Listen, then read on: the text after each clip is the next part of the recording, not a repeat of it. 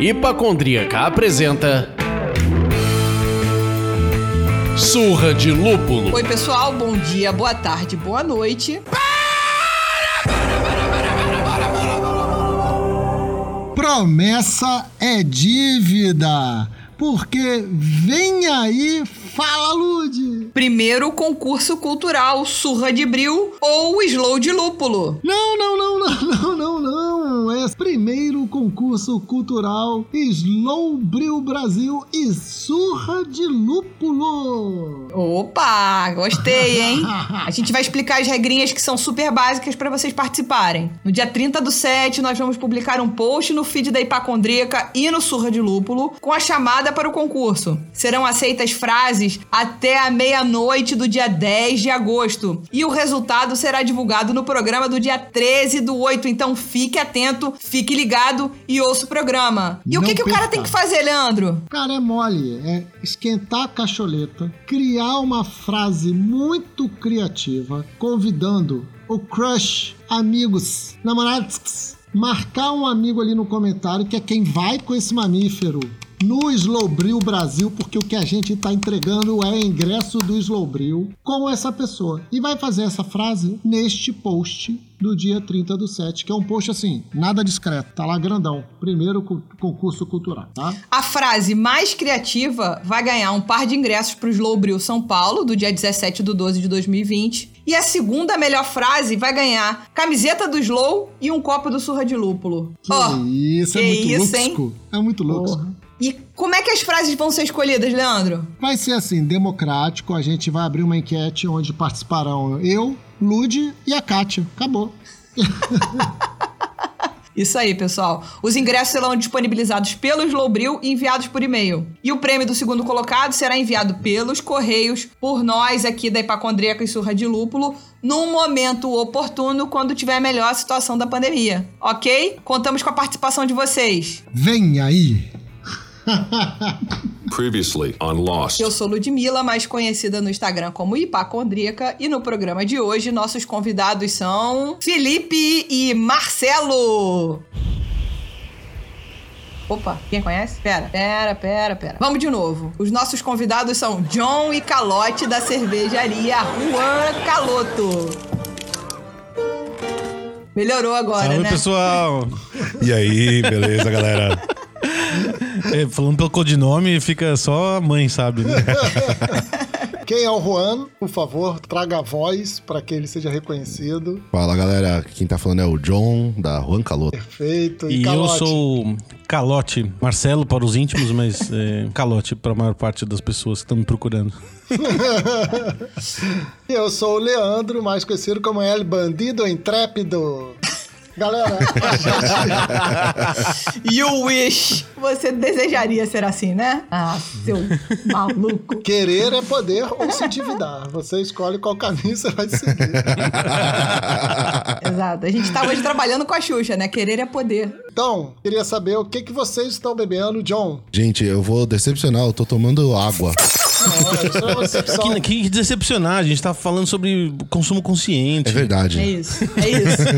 Entre as cervejas, você pode beber água. Porra, deve Sim, com certeza. Eu tô tomando uma água aqui com uma, uma Black IPA. É, tomando o La Fuga de Black River Jail. A gente tá aqui no nosso escritório.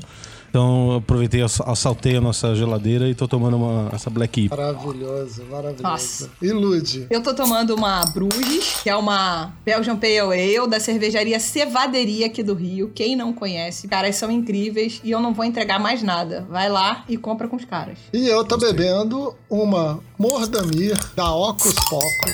Cara, eu que gosto de canela, essa tá maravilhosa. Essa é legal também. Puta merda, cara. Essa Barley Wine tá foda, irada. Que isso. Essa canela pura tá batendo na alma. Os caras são muito bons, é. O cara chegou com o pé na porta. A gente costuma brincar que quem faz a cerveja. A, tipo, aqui todo mundo ficou com muita água na boca, levou a mão nesse poker, né? Leandro chegou de all-in, levou a mão no poker. Finalmente levei.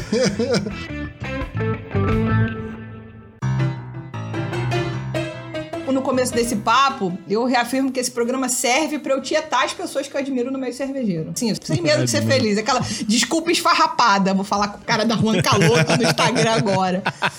E esse ano a gente tive a oportunidade de dar aquela tietada máxima, né? Vamos tirar uma foto com o cara né, no evento da Three Monks, que aliás foi o antes da porteira fechar, né? Final de fevereiro Nossa, ali. Foi a, foi a despedida, né? É. Exatamente. Eu já nem me lembro mais como é que é evento cervejeiro. Então, Puta, foi um evento tão legal, Sabe né? Que a gente tava. A gente chegou no evento da Three Monkeys lá no dia, né? A gente chegou de manhã e voltou no- logo no dia seguinte. A gente tava com a agenda mega apertada. Senta que lá vem a história.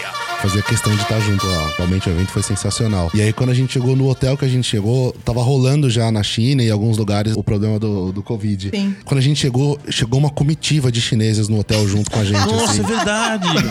Eu entrei no banheiro com. Aí tinha a gente quatro tava chineses. se trocando no banheiro porque o quarto não tinha liberado ainda. E a gente foi tentar pegar uma praia antes do evento. E aí a gente pegou, tava se trocando no banheiro, entrou um chinês suando, passando mal, assim, pé- pálido, passando muito mal e entrou passando mal no banheiro e ficou lá preso dentro da, da cabininha É. do banheiro. E eu morrendo de medo, falando assim, cara, será que esse cara tá com algum problema de, co- de corona aqui? Vai Foi emocionante mesmo. Foi emocionante, mas. Não, era só No final a gente feijoada. pegou um táxi, ficamos 40 minutos no trânsito, não conseguimos chegar em Copacabana, que a gente ia lá pegar uma praiazinha. Voltamos pro hotel e colocamos roupa de trabalho e fomos pro evento. É verdade. Vocês começaram a produzir as cervejas nas panelas em 2010. E aí, como é que foi sair da panela, né? Deixar de ser cervejeiro caseiro e migrar pra produzir numa fábrica como cigano? Aí, como a gente é um programa de gente que quer aprender, a gente é curioso, explica pra galera o que é ser um cervejeiro cigano, né? E aí, aproveita e já emenda e conta um pouco da história do Ran Caloto, que todo mundo quer saber. Acho que a coisa dá pra explicar bem associada, assim, né? A gente fazia cerveja. O Calote já tinha feito algumas levas antes, né, Calote? Eu fiz uns, uns quatro lotezinhos de 20 litros no meu apartamento. E daí eu dei uma pausa porque eu tinha me mudado e, e o último tinha contaminado. Eu tinha feito 20 litros de Yakult. daí eu, eu dei uma desanimadinha. Mas daí é, o John falou, já era amigo, né? Daí ele falou assim: Poxa, eu tava afim de fazer cerveja em casa. Me falaram que você já fez uma vez. Eu falei, pô, vai ser legal fazer de novo. A gente, eu te mostro como é que eu fazia, o, o equipamento lá que eu tinha comprado. E, e daí a gente começou a fazer junto. E é muito mais legal fazer junto com alguém do que fazer sozinho, né? Sim. Eu tava terminando a minha faculdade, né? Tava pra me formar nos meus sete anos, formar na faculdade. Tava Sete anos de cálculo 1. foi mais ou menos- A última disciplina que eu fiz foi cálculo 1. Aí tava finalizando e eu já sabia todo o processo, como fazer cerveja, de fermentação, mas eu nunca tinha acompanhado, eu nunca tinha visto, assim. Eu sabia as reações que aconteciam lá dentro, mas eu nunca tinha visto um processo falar, ó, tem que moer desse jeito, fazer aquilo. Tinha curiosidade quando eu conversei com o Calote, a gente sabia que ele tava, já tinha feito outras vezes, né, que nem ele disse. A gente começou a fazer cerveja junto e ele foi me ensinando como fazer cerveja em casa e eu fui meio que, né, vendando reações que aconteciam ali. E aí a gente foi trocando informação e fazendo cerveja, cada vez curtindo mais fazer, até o momento que o dono de um bar pediu pra comprar a cerveja nossa. E a gente, O- o- acho que um amigo nosso ou foi o seu irmão que levou. meu irmão levou pro dono levou do bar como presente. é. Daí o cara, pô, eu quero 100 garrafas dessa. Daí a gente caiu pra trás, né? Nossa, alguém Pô, quer cerveja. Como que eu vou fornecer? E a gente nem sabia qual regu- regulamentação que precisava. A gente era totalmente calça branca. E aí eu fui procurando lugares que produziam quantidade um pouco maior. Quando eu digo um pouco maior, eu tô falando assim, ah, que conseguia produzir 100 litros pra entregar pro cara. Porque eu achava que era que nem bolo, você Aham. podia fazer em casa e vender. Achei um, um bar que fechou já aqui em São Paulo, que se chamava Bendicta. E aí eles tinham uma plantinha piloto lá no bar. E era pra funcionar como um brew pub, de fazer alguns projetos locais ali. E aí eu conversei com eles e tal. E aí que eu fiquei sabendo, a gente ficou sabendo que precisava de mapa e precisava Foi de uma série de água de, fria, né? Porque de coisas pra produzir. Descobriu que não podia vender, o que fazer em casa e tudo mais. E aí a gente acabou fazendo um evento fechado nesse bar, que aí não era um evento aberto, ou seja, não tinha comercialização da cerveja. E o dono do bar falou: "Não, um evento aqui só pra quem tá junto pros amigos, vamos fazer sua cerveja". E a gente acabou fazendo a cerveja lá, 60 litros, né? E ia ficar metade pra gente e metade pro dono do bar, pro evento que ele ia fazer. No final das contas, a gente deixou tudo pro evento, porque acabou em coisa de uma hora, acabou os primeiros 10 litros. Ah, e foi aí que surgiu o nome também, né? Porque Isso. Foi a primeira vez que a gente, pessoas que não, não eram nossos amigos, assim, tomaram a cerveja e tiram. A gente falou assim, caralho, que legal. E também ele falou, "Ué, precisa colocar um nome aqui na cerveja. Daí a gente sempre fazia tudo com foco no, no líquido e tudo mais, e nem é, sonhava, claro, um dia, tipo, ah, imagina ter uma cerveja, uma cervejaria e tudo mais, mas nem ia pra frente com isso, né? Daí ele falou, precisa ter um nome disso, da- bota um nome aí, o seu John, o seu Calote, coloca John Calote, que nem Johnny Walker, vai ficar ótimo. A gente falou assim, nossa, que ideia ridícula, a gente vai dormir, pensar numa coisa melhor, amanhã a gente fala. Daí a gente dormiu e não pensou em nada, né? Pensou, A gente, pensou só, sim. a gente só trocou pra Portunhol. Exatamente, isso é pensar, cara. Vocês mudaram a A gente geografia. descobriu. é, Vocês saíram do Texas e chegaram no México. Tá tudo perfeito.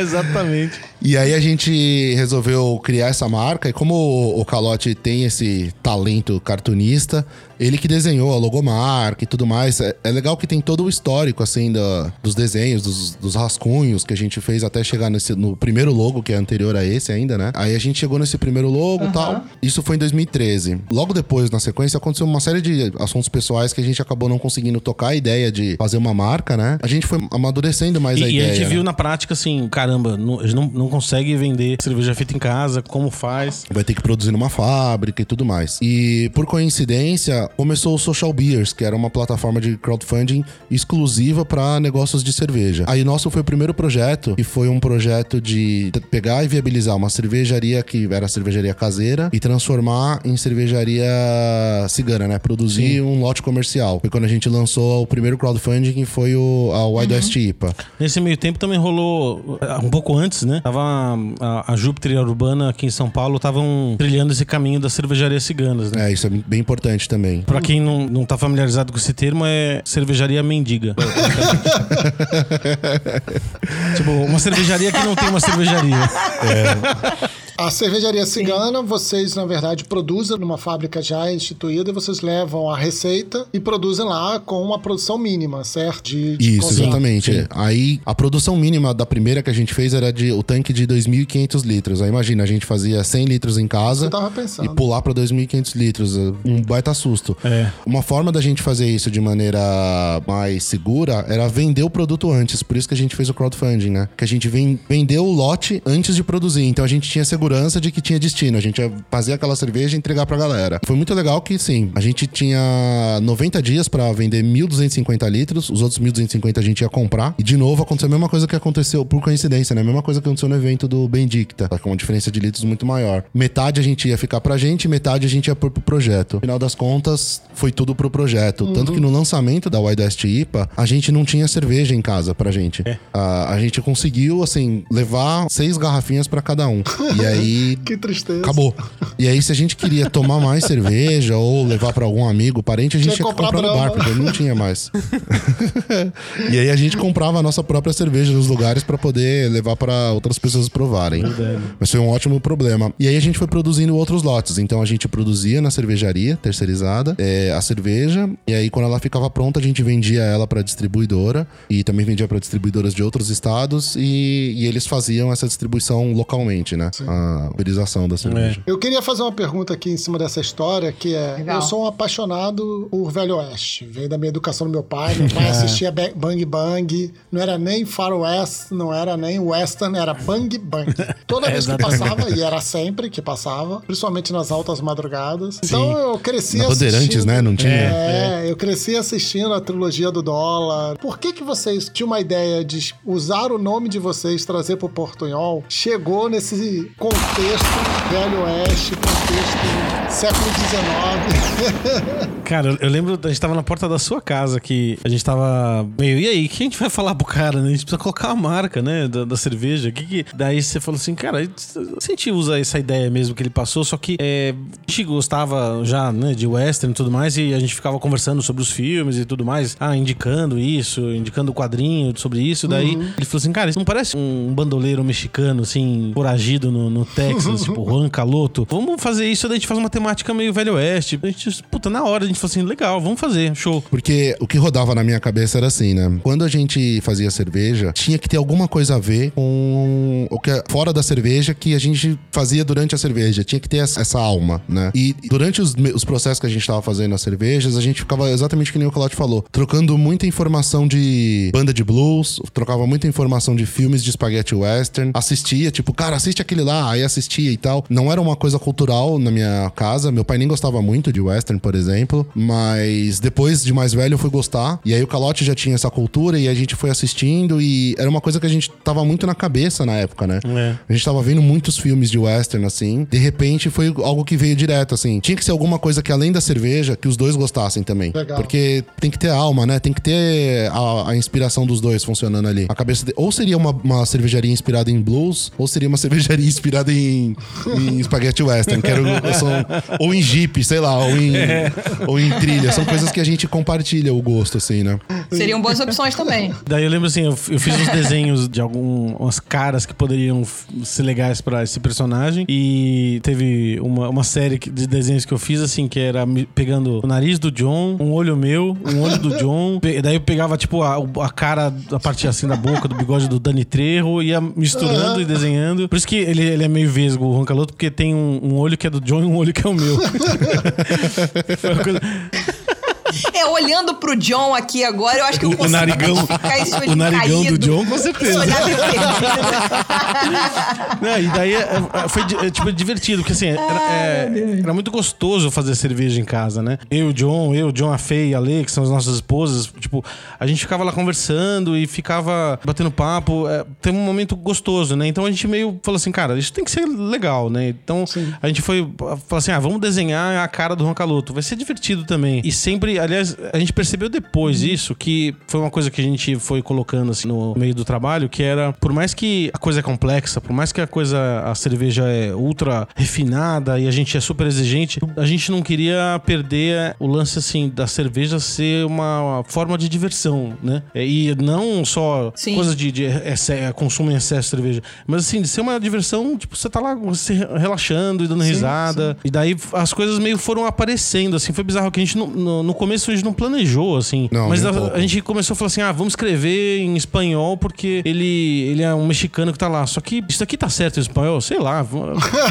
colocar em portunhol e mesmo que se dane. Sabe, as coisas foram meio assim rolando e quando a gente viu, a gente foi convidado recentemente pela Academia Brasileira do Portunhol, né? É, nós somos os, os únicos dois imortais. Imortais do Portunhol. e foi assim, cada, tipo, fazer a, é, sei lá, o personagem, a marca, a marquinha pra colocar no- na, na etiqueta, pra colocar nas garrafas, era divertido. E isso passou, assim, a gente desenvolvendo a receita, a gente dando nome pra cerveja de acordo com o processo e as referências que a gente fica juntando. A gente gosta muito dessa parte do trabalho, né? Eu tinha um trabalho e o John tinha outro. Escolheu mudar de profissão e trabalhar com cerveja porque é legal, né? Então a gente tenta aproveitar ao máximo isso.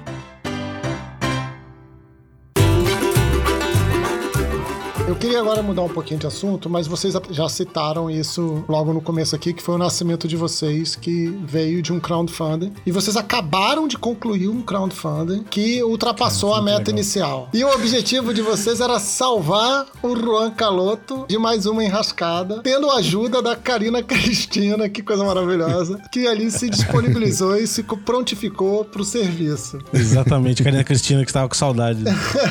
Vocês comunicaram isso por aquele vídeo maravilhoso, cara. Quando eu vi o vídeo a primeira vez, eu fiquei assim, cara, que parada irada, cara. Que. Parabéns pra vocês. o que que vocês atribuem a esse sucesso que vocês tiveram e quais são os próximos desafios depois da conclusão desse crowdfunding, né? Como a gente começou, né, fazendo esse financiamento coletivo para bancar o primeiro lote, a gente não tinha todo o capital. Também estava totalmente perdido, né? Éramos novos no mercado e será que vai dar certo? Será que não vai, né? Esse foi, você tá falando primeiro. Isso é o primeiro. Né? Então, Tá. tipo, a gente tinha essa experiência do, do primeiro crowdfunding e foi uma experiência ótima, né? Então, a gente, quando apontou aí no, no cenário mundial o, o problema da pandemia e todos ah, os outros problemas que acontecem a partir dele, a gente falou assim, cara, e aí, o que vai acontecer? Ninguém sabia como é que ia acontecer as coisas e a gente falou assim, puta, é, a gente vai ter que diminuir a produção e daí a gente começou a planejar. Eu não velejo, mas tem um lance que eu li sobre velejar que quando você tá numa tempestade, você tem que abaixar a vela e ficar a capa. Eu acho que é a a expressão, pro barco poder passar pela tempestade sem ter muita avaria, né? Então a gente pensou, meu, vamos baixar a vela e diminuir a produção, vamos entregar um escritório que a gente tá, que a gente tá alugando e voltar a trabalhar de casa, vamos fazer tudo para poder passar por esse período, né? E daí veio essa ideia da gente fazer um, um projeto pontual. O Social Beers, ele tá fechado, né? Então ele não, não funciona mais. Eu não sei se ele vai voltar ou não, mas hoje ele tá parado. E aí a gente foi procurando outras plataformas e o Catarse é uma plataforma que é bastante conhecida. Sim. É a primeira, é a maior plataforma. E a gente acabou pensando nele. E o processo de divulgação foi todo pensado de, de acordo com o primeiro crowdfunding, né? A gente se Sim. inspirou muito no primeiro. Que basicamente é falar a verdade, né? A gente falou assim, a gente falava no, no primeiro vídeo lá, quando a gente é, fez o primeiro crowdfunding, assim, ah, você só quer meu dinheiro. É, a gente quer seu dinheiro mesmo.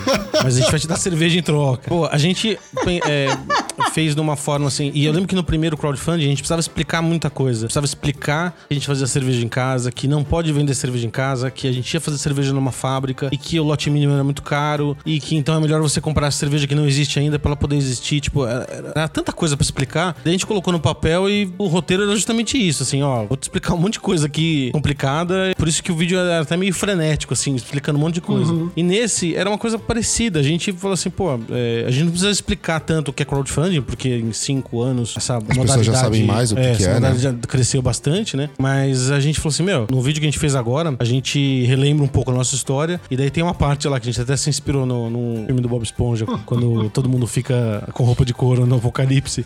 Que é assim, tipo, ah, e você sabe como é que é? Tava tudo bem e de repente, pum, num piscar de olhos, a situação muda. Daí o Juan Caloto que tava de sunguinha vira com roupa de couro. É, tipo, de uma hora pra outra a gente não sabe mais se vai poder abrir, se vai poder fechar, se vai poder vender, se vai fazer. O que que vai fazer, né? E a gente falou assim: não, vamos juntar o bando pra fazer uma coisa ganha-ganha. A gente consegue ter uma, uma, uma segurança pra passar por esse período produzindo e as pessoas conseguem ter um produto legal, num preço bom e. E teve uma outra né? preocupação nossa também, porque assim, a gente poderia fazer, sei lá, vamos ter- pensar, ah, as vendas de cerveja, Roncaloto caíram, enfim, tudo mais. Vamos abrir um e-commerce, por exemplo. Mas um e-commerce, a gente já tá competindo exatamente com um canal de vendas que também tá sofrendo, que são parceiros nossos, que são os pontos de venda. Verdade. E aí, que estão fazendo delivery e estão fazendo e-commerce. Então, a gente pensou, gente, a gente não quer fazer um negócio perene. A gente quer fazer um negócio pra esse momento, pra agora, e que não, não se estenda, né? Então, a pessoa ela não vai deixar de comprar a cerveja, ela vai contribuir por uma causa, ela vai receber a cerveja, as recompensas dela.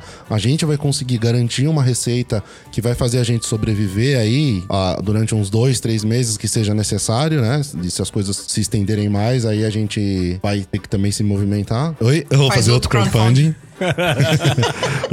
Faz outro Exatamente. Então, assim, a gente, tem- a gente vai se virando conforme as outras pessoas. Mas a gente não, não queria, pelo menos no primeiro momento, quebrar a cadeia de suprimentos, né? Então, o crowdfunding foi uma forma da gente conseguir viabilizar esse projeto pra sobreviver, pra ter um fôlego, mas ao mesmo tempo não prejudicando a galera que tá vendendo. Porque o crowdfunding entrou no ar no finalzinho, no meio de maio, acabou no meio de junho, no dia 17. As pessoas vão estar recebendo as cervejas em julho. Ou seja, o, o bar não deixou de vender, porque o cara que queria consumir cerveja em maio, ele comprou em maio, ele comprou em junho e ele vai comprar em julho. Então, a, a gente também tinha essa preocupação, né, na E nossa a cabeça. resposta dos bares foi legal, né? Assim, Foi, vários bares compraram. Inclusive, a gente tava, tipo, a gente nem tinha é, divulgado oficialmente ainda, sei lá, no Instagram. Só tinha disparado vídeo pros amigos e tudo mais. O negócio foi passando pra um, pra um, pra um, pra um. Daí, de repente, uns donos de bar que são amigos, né? Começaram a entrar em contato com a gente e falaram assim: caramba, vocês estão fazendo isso? Que animal. E eu consigo comprar também. Como que eu faço pra Como é comprar?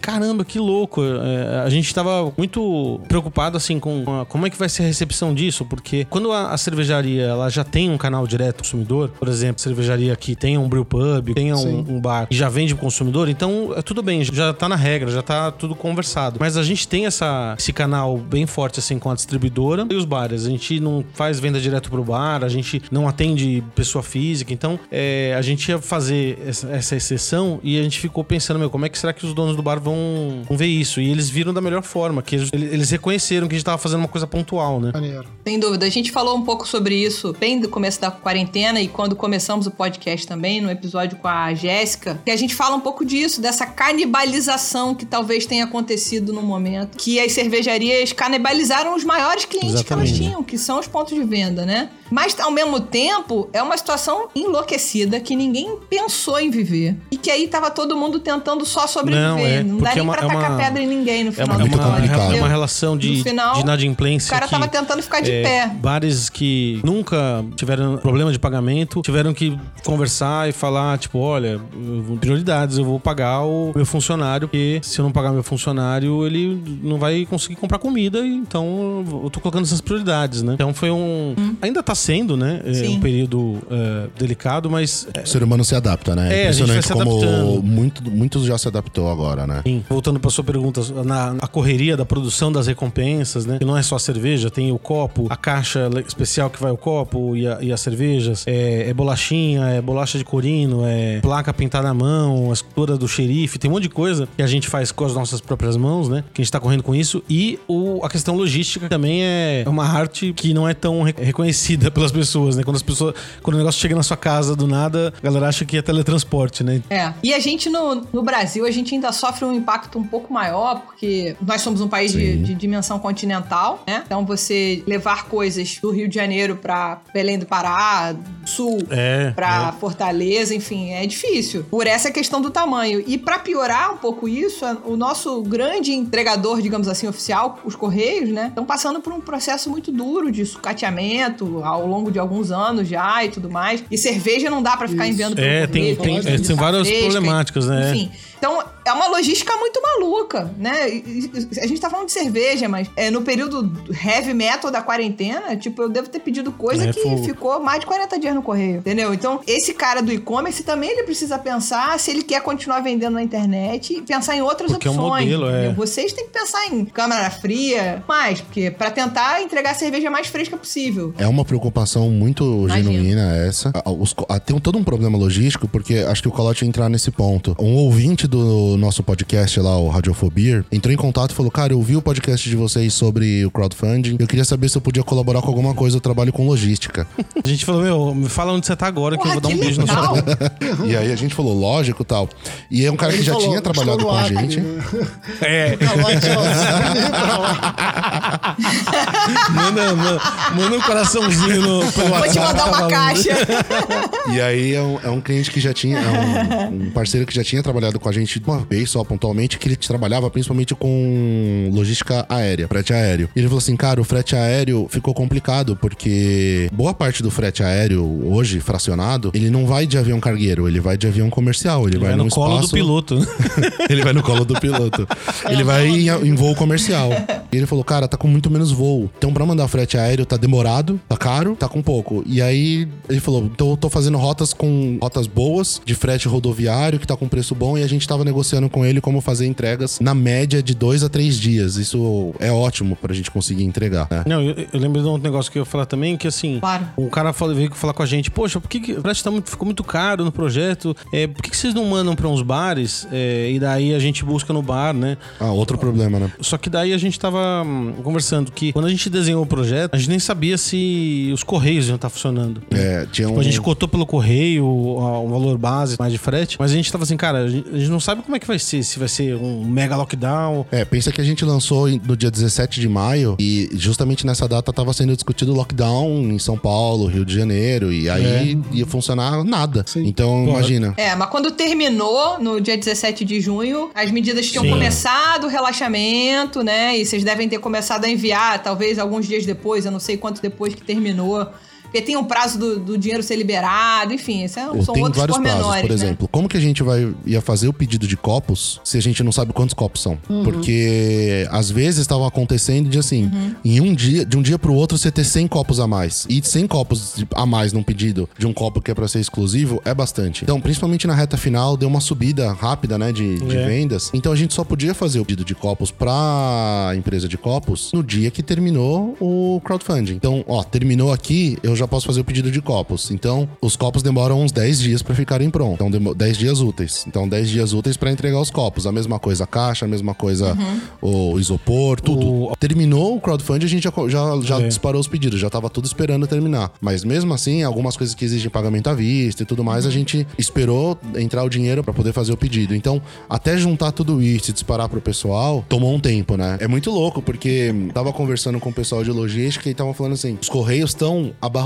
porque tá todo mundo comprando tudo Sim. pela internet, tudo online. Então os centros de distribuição do correio não estão dando conta. E aí, quando uma pessoa daquele centro de distribuição do correio pega Covid, aquele CD tem que fechar. E ele fica por 15 dias fechado. Então, às vezes, você mora num bairro ou uma numa Ah, cidade um pouco mais rapaz. afastada, tem um, um centro de distribuição dos correios que atende só aquela sua região, aquela zona. O que acontece é que se alguém ali ficar contaminado com Covid e tem 10 funcionários que fazem as entregas, os 10 ficam afastados por 15 dias. Caramba. E aí, esses 10 que ficaram afastados por 15 dias vai atrasar 10, 15 dias a sua entrega, porque você é vai ter um quase joguinho ninguém. de tabuleiro que você fica, tipo, três rodadas sem jogar. É mais ou menos isso. Então, é muito complicado, porque imagina, você tá com uma demanda muito superior àquela Todo que mundo tinha. comprando, é. Numa empresa que a gente falou aqui, ela tá sucateada, né? Com uma demanda muito maior e ainda com um desfalque de funcionário. Então, é bastante complicado. Mas, ó, foi um recorde porque no nosso primeiro crowdfunding a gente bateu a meta em 10 dias, a gente demorou 3 meses pra mandar a cerveja, né? É. Porque a gente só tinha a data na cervejaria pra produção Três meses depois. três meses depois do, do término do crowdfunding. Então, a, a galera falou assim: Meu, vocês fugiram com dinheiro, vocês fugiram com a cerveja. Dessa vez não.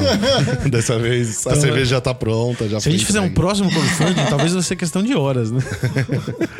E falar em recorde também, a gente ficou muito feliz com esse, porque o primeiro crowdfunding, a gente tinha 90 dias pra atingir a meta, né? E a gente atingiu a meta em 10. Nesse daqui, 10 a gente dias. falou assim: ah, como a marca já é um pouco mais conhecida, o público já conhece e tal, a marca nem existia antes, né? A gente falou: ah, vamos fazer o crowdfunding e a gente vai botar aí, sei lá, uns 5 dias pra atingir a meta, acho que a gente consegue. E a meta foi atingida em 24 horas. A gente É. falou: nossa. Que a gente tava, tá- até pela aleatoriedade do período que a gente tá vivendo, a gente falou assim: Meu, pode ser um negócio que vá muito rápido. é, gente tava contando 5 dias, 5 a 10 dias pra bater a meta. Ou pode ser um negócio que se arraste, porque a galera vai, ah, gostar, apoiar, divulgar, só que tá todo mundo, sei lá, lascado dinheiro, ou ajudando coisa com cesta básica, com comida, com produto de higiene pra passar por esse período. A, a comprar uma cerveja exclusiva, ajudar uma cervejaria, vai ficar em último da lista, né? Então a gente tava contando assim com meio um cenário bipolar, assim, né? A gente falou assim, não, Era difícil, ou, vai- né? ou a gente vai bater a meta em, em cinco dias, ou a gente não vai bater a meta e vamos vender só 100 litros de cerveja e beleza.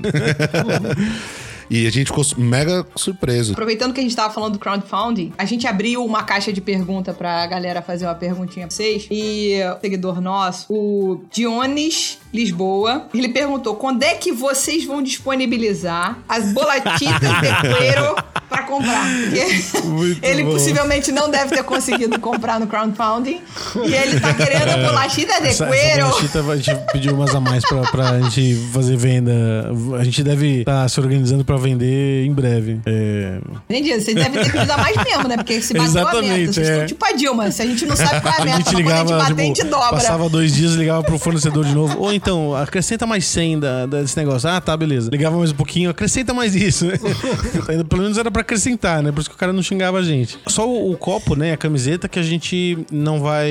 é, ficou exclusivo do projeto mesmo e não vai ter disponível pra... É, só o copo e a camiseta. O copo e a camiseta não vai ter como comprar. Então, assim, quem comprou, tudo mais, legal, não compra mais. Comprou. Perdeu o Playboy. Quem não Mas as comprou, bolachitas, perdeu o Playboy. e as bolachitas são, são veganas, porque é, é- é corino, então não é couro de verdade. É o famoso É, bolachitas bolachita de cuero ecológico. Couro ecológico.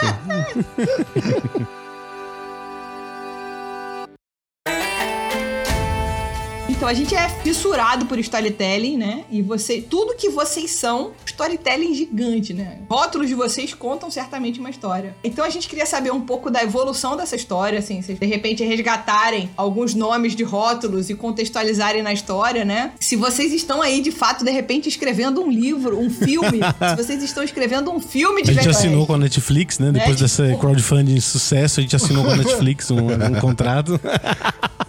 É, Essa parte do storytelling, assim, a gente gosta muito de. Quando faz a cerveja, a gente, óbvio, vai pensar no nome da cerveja. E aí, o processo de pensar o nome já é meio que contar uma história na nossa cabeça e transformar uma história num nome, né? É. Acho que normalmente começa com a história, né? Porque a gente, a gente pensou assim, a gente pensando no nome, a gente, a, a- a gente achou um nome ruim legal, porque a gente pensou, puta, parece um nome de um mexicano que fugiu e tá na fronteira. Pô, a gente só gostou do- da sugestão porque a gente fez uma história na cabeça, né? Daí a gente gente sempre ficava brincando disso, né? É uma brincadeira mesmo, ficar inventando história. E eu tô, eu tô lem- lembrando um negócio agora. Quando eu trabalhava em publicidade, eu era redator de uma agência aqui em São Paulo, e teve uma reunião que é, a gente já fazia, já tinha Juan Caloto, já, já tinha as histórias do, do Juan Caloto e tudo mais, a gente já ficava pirando em fazer as historinhas. Você já ficava me enchendo meu saco pra fazer historinha H- HQ e eu fico enrolando. E daí, o, o, na, numa reunião, um cara falou assim: ó, a gente tem que criar um storytelling pra essa marca, porque se a gente não contar nenhuma história, o consumidor vai inventar uma. Mas eu- essa frase ficou na minha cabeça assim: se você não conta uma história, as pessoas vão imaginar uma história. A, a por exemplo, a gente sabe, a gente conhece os três e a gente sabe que são três amigos e tudo mais, mas mesmo antes da gente conhecer o Léo, o Bernardo e tudo mais, a gente, você olha a marquinha deles com três macaquinhos, você já imagina, tipo, uma turma, uma galera, aqueles três macaquinhos são irmãos? Será que é uma empresa de três irmãos? Será que é, são três amigos? Ou é. Isso é símbolo do quê? Tipo, você vai completando na sua cabeça, né? Então é meio natural, assim. A gente se divertindo foi criando história pros rótulos, assim. E parece um, um- um negócio meio esquizofrênico, assim, mas a gente descobre muito a- as histórias da, do- da Juan Caloto. As histórias não estão prontas, assim. Essa frase ficou bem esquizofrênica. Bem, né? Mas a gente, por exemplo, o, o último rótulo, que é o do crowdfunding, que foi o, é o retumbante retorno de Karina Cristina. A gente, várias vezes os clientes perguntavam assim: e aí, vai ter rótulo da Karina Cristina de novo? Quando Karina Cristina vai voltar? Que é uma série de três rótulos que a gente fez. E o primeiro era El Segredo de Karina Cristina, volume 1. Depois é O Segredo de Karina Cristina, volume 2. Por trás de la máscara de uma mulher, Karina Cristina, volume 3. Esse é o menor nome, né? Todo nome gigante. E aí a história era que a Karina Cristina, ela era a filha do xerife, só que ela se disfarçava do bandoleiro Vingança pra salvar os bandoleiros que o pai prendia. Ou seja, ela era uma representação de quem queria salvar quem tava fora da lei. São as cervejas mais cabeçudas que a gente faz, então as New Englands que na época não tinha BJCP, esse tipo de coisa. Já o xerife é uma Double West Coast, que é uma cerveja que tá dentro do BJCP, ela segue toda aquela diretriz da lei ali, do- de como deveria ser uma Double IPA e tudo mais. E aí o que que acontece? A gente fez essa trilogia da Karina Cristina. Acho que vale só colocar uma observação que a sua esposa e a minha esposa têm nome duplo. E a minha é Alessandra Karina e a do John é Fernanda Cristina. E elas não gostam do nome duplo, do segundo nome. E daí a gente, tipo, batizou a, a- essa personagem que a gente tava viajando como Karina Cristina, a união dos dois. do- dos segundos dois nomes. segundos nomes. Ou seja, tipo assim, vamos incomodar bem as nossas esposas e vamos escolher os nomes que elas Exatamente, odeiam. Vamos imprimir em duas mil latas o nome que elas odeiam. É Exatamente. Mas sabe que Exato, exato, exato. Muito Como bom. fazer o seu casamento Mas começou dar certo, assim, mas né? hoje elas têm número orgulho um. do- da cerveja. É, né? ah, é, É, tava- essa aqui é a minha cerveja. Aí o que que acontece? Com essa história o pessoal pedia de novo, pô, tem que voltar a Karina Cristina, tem que voltar. A gente pensava, é o retorno de Karina Cristina. A gente falou, puta, a Karina Cristina ficou quase um ano longe das gôndolas. Aonde ela foi parar? Onde ela tava? E a gente não, não tinha essa resposta, a gente não tinha imaginado, né, alguma coisa. E aí a gente criou uma história na nossa cabeça de que a Karina Cristina, a filha do xerife, depois dela ter revelado pra todo mundo que ela era o bandoleiro Vingança, por isso que o último era por trás da máscara de uma mulher, ela foge e ela tá desaparecida. E aí o Juan Caloto, ele foi pego por um, um grupo rival, bandoleiro, por alguém, foi amarrado na trilha do trem e ele tá precisando de ajuda. E aí, de repente, quem que volta pra ajudar ele? A Karina Cristina. E a gente pensou, cara, onde ela ficou todo esse tempo? né? Foi pro, pra costa oeste, ela foi pra, pra costa leste, ela foi pra outros lugares. E aí, de repente, a gente chegou numa e falou, não, ela ficou numa tribo indígena na região da Nova Inglaterra, lá dos Estados Unidos, que tem a ver com as New Englands. E ela aprendeu técnicas novas de luta e tudo mais, abraçou a cultura indígena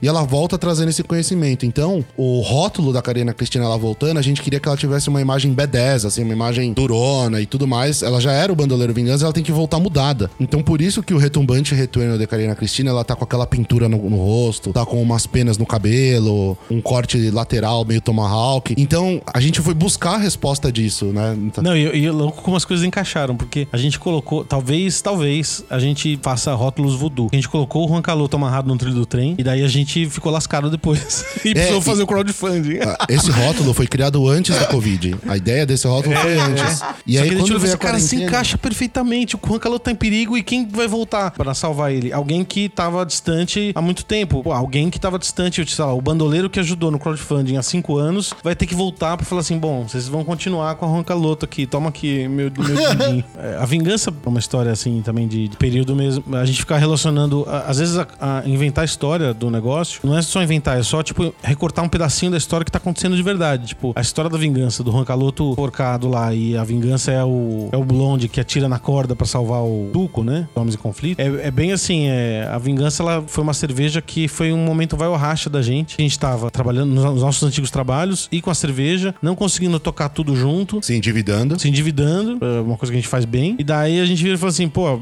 é, vamos. A gente tem mais um tiro. A gente tinha caixa pra fazer mais uma produção de cerveja. E daí a gente falou assim, pô, e aí, vamos fazer uma coisa mais dentro da caixinha pra ser garantido e tudo mais? A gente falou assim, ah, quer saber? Já que talvez seja o último, vamos fazer uma Double IPA, só que sour, porque a gente imagina como é que deve ser essa cerveja. Daí a gente ousou e fez essa cerveja e assim, o tiro precisava pegar na corda, porque senão a gente ia parar de fazer e é só vou fazer cerveja em casa. E deu certo, a vingança. Então tinha que ser a nossa vingança e vingança, né? E no rótulo tem o Juan Caloto enforcado com a corda estourando com o tiro. Então É. tem, tem easter eggs aí no- nos no rótulos Todo também que contexto. refletem o nosso momento, né? É.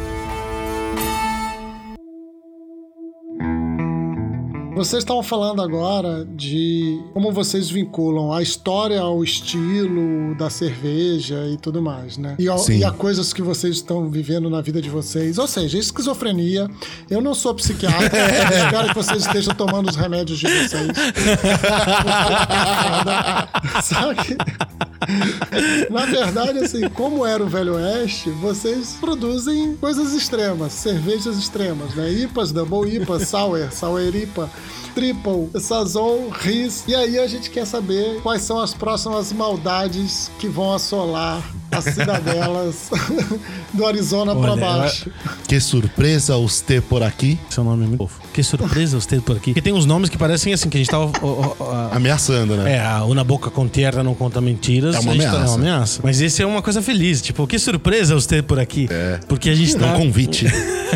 a gente tá continuando a história do, do nosso querido amigo Paco. É, a gente fez uma cerveja que era Paco Pode Esperar. É, o Paco, ele é capturado e daí o bando do Rancaloto se junta num salão pra, pra bolar o plano de resgate dele. Só que daí o taberneiro serve uma cerveja tão boa que daí o Rancaloto tá um gole e fala assim, Paco Pode Esperar. E daí fica todo mundo bebendo lá e o coitado do Paco tá lá enroscado. É, sabe aquela história quando você tá no bar, assim, ou você tá em algum lugar e você tem um outro compromisso na sequência? Compromisso, obviamente, não de trabalho, né, gente? E aí você tem um outro compromisso e aí fala assim, putz, tô atrasado, puta, tô aqui no bar Não, e não, tal. dá- dá- dá Mas assim, esperar. não, pode esperar. Porque era uma neapa muito fácil de beber, mu- muito gostosa e tudo mais. Daí a gente é, queria voltar com ela já há um tempo, né? Com a Paco. Só que daí a gente queria fazer ela subir um degrauzinho, né? Pra, em vez de ser uma neapa, ela ser uma neipa. A gente fez umas mudanças na receita, fez uma lupulagem diferente e a gente ó, imaginou como seria a continuação da história da Paco Pode Esperar. E o Juan Caloto não saiu do salão, ficou lá bebendo com a galera. E de repente, quem entra no salão, o Paco em pessoa, porque de alguma forma ele conseguiu se livrar da, Da forca. forca. E daí o Juan Caloto fala: Que surpresa os ter por aqui. Era pra eu ter salvado você, você veio aqui, que E ótimo. imagina que o Paco tá bem feliz, né? O Paco tá bem puto. É isso que eu ia falar. Eu, eu imagino qual vai ser a sequência dessa história, entendeu? de Tipo. O Paco tá putão. Padedel. Essa é, Ah, é uma boa Juan cerveja pra você levar assim pra aquele seu amigo que você não. que você prometeu alguma coisa e não cumpriu. Você fala assim, ó, toma aqui essa cerveja. que surpresa os ter por aqui. Fazer aquela pergunta que a Lud adora fazer, é ataque-me pedras. Quão importante é ser puro malte? Quantas são puro malte? Por que puro malte? Daqui puro malte? Ah, que saco puro malte. Todas as nossas cervejas são puro malte. A gente, na verdade, a razão social é Juan Caloto Cervejas Puro Malte. né? Limitada. Limitada. Limitada a malte Vai. e malte puro. Exatamente. é, Vai. cervejas limitadas a malte. Vai! Eu duvido que vocês falem isso no podcast de vocês, entendeu? Mas depois vai vir batendo. Gente, puro Aí eu que malte apanho, né, não tem nada a ver. É- é- Não, mas Assim, a, a- a- a- a coisa gostosa da vida é a impureza. É, cara. Você acha que nossos maltes são puros? Eu quero a impureza.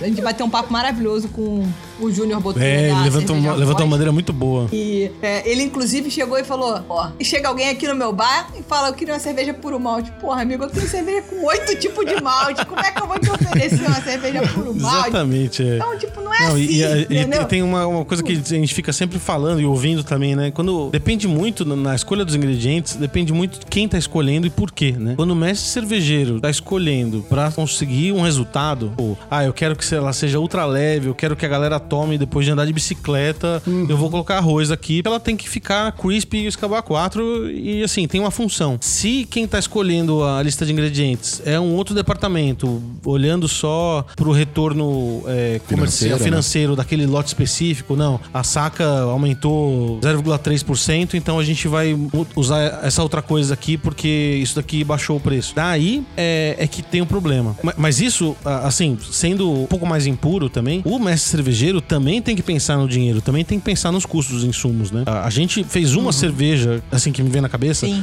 que é a vingança, que a gente fez a receita e fomos lá, passamos por cervejaria e tudo, e daí no meio do processo a gente descobriu que a gente escolheu os três lúpulos mais caros na época. Sim. E assim, a gente dá risada disso, que puta, que merda de planejamento. Só que você fala assim, pô, isso impacta porque a cerveja fica mais cara, dói mais no bolso, e daí ela sai menos e. Baita equilíbrio que tem que fazer, né? Exatamente. Então, assim, se o cara tá escolhendo ó, os ingredientes, tá preocupado com esse equilíbrio, beleza. Você pode colocar qualquer coisa, que é o que os belgas fazem. Eles colocam qualquer coisa na cerveja que, que a cerveja tem que ficar boa. Fica foda. É isso que tá, né? A gente tem que pensar assim: qual é a linha de raciocínio, o mindset, O, o drive, o drive de quem tá desenvolvendo? Eu adoro esses Beer anglicismos. coach. o beer coach total. Qual é a linha de raciocínio de quem tá fazendo a cerveja, né? Quem tá desenvolvendo aquele rótulo. Então, acho que. Traduzindo assim, tentando traduzir, mas de maneira geral, não adianta nada a cerveja ser puro malte se o malte for uma bosta. Exatamente. Porque vai ser pura bosta. E, e ninguém Então, coloca no rótulo puro malte bosta. puro malte de merda. Então, assim, desculpem os palavrões, mas essa é a verdade. Então, se você, você pode fazer uma cerveja que não é puro malte, mas se você fez com uma matéria-prima de qualidade, seja trigo, seja o arroz, se você quiser fazer cerveja com arroz, seja aveia, cada um desses cereais tem função, mas você tem que ter uma qualidade. É a mesma coisa você falar assim, meu churrasco só tem picanha, mas é uma picanha de péssima qualidade. Se a linha de raciocínio for redução de custo, inevitavelmente seu produto vai acabar ficando com menos qualidade. Se a linha de raciocínio for fazer um produto de qualidade, por mais que você tenha que ter o olhar de custo, porque tudo tem verba e meta do que, que você vai ter que fazer ali, dinheiro que tem pra gastar, porque senão a cerveja vai ficar cada vez mais cara e aí você não tem limite pra isso, É né? uma batalha nossa também ser a cerveja mais acessível também. Mas a linha de raciocínio, quem manda, quem tá dirigindo, quem tá com o volante na mão ali, é, o- é a qualidade, o desenvolvimento. Quando é só a planilha que tá fazendo o produto, quando no- o produto não é feito provando a matéria-prima, quando o produto não é feito provando ela, ou já tem um fornecedor que você conhece, todos esses detalhes, quando é só a planilha que faz o produto, você fala assim: ah, polpa de morango, polpa de morango, manda especificação, é a mesma, voltou, usa essa, acabou. Tipo, um olhar pode falar assim: ah, é só essa empresa tá querendo ganhar mais e colocando uma margem lá em cima. Só que Putz, tem coisas que não vem, por É. exemplo, a oxidação do, do produto. Se um produto mais novo ou mais velho. Então, se a gente for só, só pela especificação, ah, vou usar lúpulo, Sim. vou usar lá o citra e o, amarilo. Aí o que que acontece? Chegou o citra amarilo, como hoje a gente já trabalha com um fornecedor que a gente conhece, que sabe que ele é confiável, que manda lúpulo fresco, põe sacado nos Estados Unidos, a saca, vem atmosfera controlada de nitrogênio, refrigerado, todas essas coisas pra ele vir, a gente já sabe que pode usar aquela saca que ela vai estar boa. Se é um fornecedor novo que a gente pega um lúpulo novo ou alguma coisa diferente, eu preciso ver as características do lúpulo antes de aprovar. E se tá na promoção, fede mais ainda. Fede né? mais ainda. Aí você vai lá e prova, você vai cheirar o lúpulo, você vai quebrar o pellet de lúpulo na mão, ver como que tá a cor dele, a taxa de oxidação. E tudo isso não é máquina que vai fazer. Tudo isso você faz na análise organoléptica do, do produto. Sensorial da pessoa. Então, a gente vai, presta atenção nisso. Só pela planilha, ah, Cascade A, Cascade B. Cascade B tá mais barato, compro B e põe. E não é assim que funciona, né? E só pra você dar mais um passinho no- na, na polêmica, às vezes a cerveja tá ruim porque ela sofreu no caminho. Mas eh, se você tomar ela no tanque ou num bar que tem um giro muito alto, não, a gente já tomou original, tava muito mais gostosa do que muita cerveja artesanal que eu tomei. Simplesmente porque aquele bar tem um volume tão grande que em vez de ficar mofando num centro de distribuição, a cerveja já vem mais, já vai mais rápido pra aquele bar e o giro, alto giro, então aquela cerveja não é aquele bar que desliga o freezer à noite, sabe aquelas coisas? vergonha da profissão! É. que, que assim, você fala assim, meu, essa cerveja ela, ela não tá tão oxidada quanto outras que eu já tomei. E daí você toma uma cerveja artesanal que saiu também, pode ter saído super bem da fábrica, mas se o, a cadeia toda não, não foi. Não cuidou dela, Não cuidou dela, cuidadosa. tadinha, ela, ela vai representar mal a nossa categoria, né? É, e bem isso. E muitas pessoas perguntam também, só pra tirar um outro mito, muitos amigos meus que não são do meio de cerveja artesanal, consumidores, ávidos e tudo mais, falam assim, cara, por que eu gosto mais de cerveja de garrafa do que de cerveja de lata? Sendo que a gente sabe. Você ou seus amigos? Meus amigos perguntam. Por que, que eles gostam mais de cerveja de garrafa do que cerveja de lata? Existem dois tipos de cerveja: cerveja de guarda e cerveja fresca, pra você tomar ela fresca, né? Cerveja de Vamos guarda e pensar- cerveja de beba.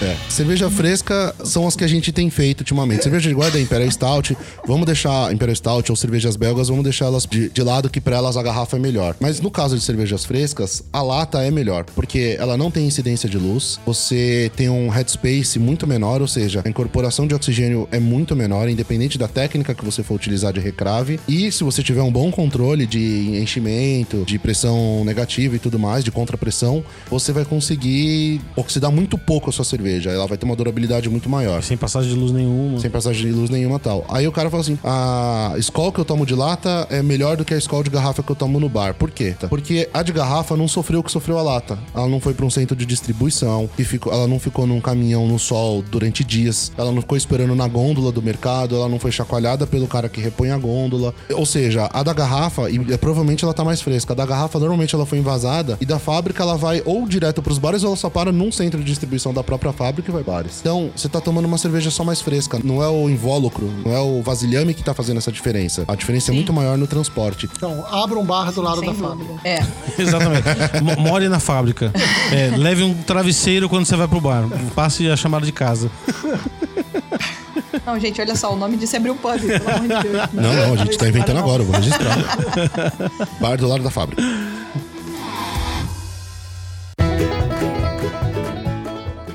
Pra gente fechar aqui, infelizmente, o papo já no final, eu queria saber, assim, qual foram as maiores aventuras, furadas e grandes confusões que essa dupla já tem na cervejaria. Caramba. Então, Leandro, a gente pode agora deixar eles falando, gravando aí. Valeu, galera, obrigado. a gente- Só pra. Muito bom. Valeu, valeu, a galera vai Vamos ficar gravar uma aí. série, né? A gente tem uma, uma talento muito grande pra planejamento. E quando você tem um bom planejamento, não acontece nada de errado, né? Não. Por isso que a gente a gente tem tudo sob controle. Um beijo, mãe. Obrigado por ter me ensinado isso. Mas sabe que a- a- tem, tem muitas coisas que aconteceram assim, fora de controle, enfim. Aco- se tornou uma coisa tão comum que acontecer no dia a dia que às vezes a gente esquece. Mas é que me vem na cabeça, é, pelo sotaque de vocês, Esse- eu esse sempre lembro da história do Rio. Resumindo, a gente acordou num dia, 6 horas da manhã, foi trabalhar, saiu do trabalho ao meio-dia e a gente só foi chegar no Rio de Janeiro às 7 horas da manhã do outro dia, porque meu carro foi apreendido, a gente teve que alugar carro, trocou as coisas, escambau porque eu esqueci de pagar o seguro obrigatório do carro, foi Nossa, faltando. gente. E aí a gente foi pro Rio de Janeiro, montou o stand no Mundial da LBR de 2016, trabalhou no stand, então assim, a gente chegou às 7 horas da manhã, montou o stand, terminou de montar o stand 1h30, duas horas começou o evento, foi terminar o evento 1h30, duas horas da manhã do outro dia. No total deu 40 e poucas horas acordado direto, assim, Não, trabalhando, e, e Mundial de Labierre dirigindo. é assim, é uma maratona, né? Porque são, foi seis dias naquela, naquela edição. Então foi uma maratona gostosa, assim, no Nossa, final. e o primeiro dia foi esse. É, a gente, é, a gente só sobreviveu graças a 2 litros de energético putz. É, foi, foi complexo. o nome do energético é Putz ou foi o. A gente sobre, Não, é- é o sobreviveu nome por da conta do marca, É o nome do energético. Eu encontrei no mercadinho que tinha lá do lado do Pier Mauá, aí tinha um energético chamado Putz. Putz! E, e e gente tem um problema, mais o John tem esse problema, que ele não consegue tomar energético sem tomar vodka Oh. junto. Bom, daí você imagina o- como é que foi o, o serviço das cervejas no evento, né? A gente cansado e. e- Tomando energético com, com vodka. E depois no final, Coisa maravilhosa. a gente, voltando desse Mundial do LabR, Nossa, a a gente se perdeu na favela da maré. a gente se perdeu lá na favela da Maré. A gente entrou sem saber o que tava fazendo. E quando a gente viu, tinha uma galera passando com um fuzil na mão do nosso lado. A gente falou, acho que a gente tá no lugar errado. Caralho. Foi. Caraca! Não, isso é cabelo então, porque a arrepiado gente tava, pra a gente tava com uma cerveja que a gente fez quem nada aqui, colaborativa né, com, a, com o Bernardo e a Maíra na época da, das cabeças, duas com os dois cabeças. juntos. E a gente falou Das assim: cabeças. Ô Bernardo, onde é que tem que deixar as cervejas, né? Ah, o nosso galpão fica em tal rua, blá, blá, beleza. Daí a gente entrou e entrou errado, entrou na comunidade. Uhum. E daí a gente perguntava pra ele e ele falou assim: não, a Maíra sabe. Daí a gente ligava pra Maíra, a Maíra falava: hum, acho que isso é o Bernardo que sabe. Daí a gente, tipo, no fim a gente tava lá, tipo, saía do carro e ficava procurando, andando lá. A sorte é que a gente tem cara de trouxa. É. Porque daí todo mundo olhava e falava assim: não, esses caras não estão aqui pra pegar informação, não são polícia, não são nada. É, são só dois perdidos mesmo. São dois paulistas gordo idiota perdido. Exatamente. Nunca ter cara de idiota foi tão importante pras nossas vidas. Preservação da espécie. Pior que a gente nem sabia onde a gente tinha se Não, e metido. no fim a gente não achou o negócio. Não, E fracasso daí a total. gente, quem salvou a gente foi o, o Tomás da, Gaspar. da Gaspar, que a gente deixou na, na, na- na portaria dele todas as cervejas. O porteiro ficou feliz pra caralho. Ai, caralho. Então, pessoal, foi muito maravilhoso conversar com o John e o Calote. É, Eles contaram muitas peripécias, muitas risadas, e a gente quer aproveitar que quem ouviu esse programa até o final, que é um outro desafio, e por favor, vá até a sua geladeira, pegue uma Juan Caloto, de preferência, uma super fresca que acabou de chegar na sua casa, deguste, marque a gente, a hipacondríaca, a pessoa que vos fala, marque a Juan Caloto, que eu vou repostar. Eu não posso falar pelas outras pessoas, entendeu? Esse Instagram pop aí, a galera Se não tiver nudez, eu- não, se tal, tiver nudez, eu reposto. Então, pessoal, é, obrigada, John, obrigada, Calote. A gente espera poder contar com vocês Sim, aqui em outras muito bem, bem. oportunidades. E Bom, valeu, gente. Foi Obrigadão. ótimo. Obrigadão pelo, convite. Foi muito bom o papo. Obrigado pelo convite, gente. Foi uma honra. E sempre que quiserem pra falar besteira, pode contar com a gente. Brigadaço, gente. Valeu. É nóis. Valeu.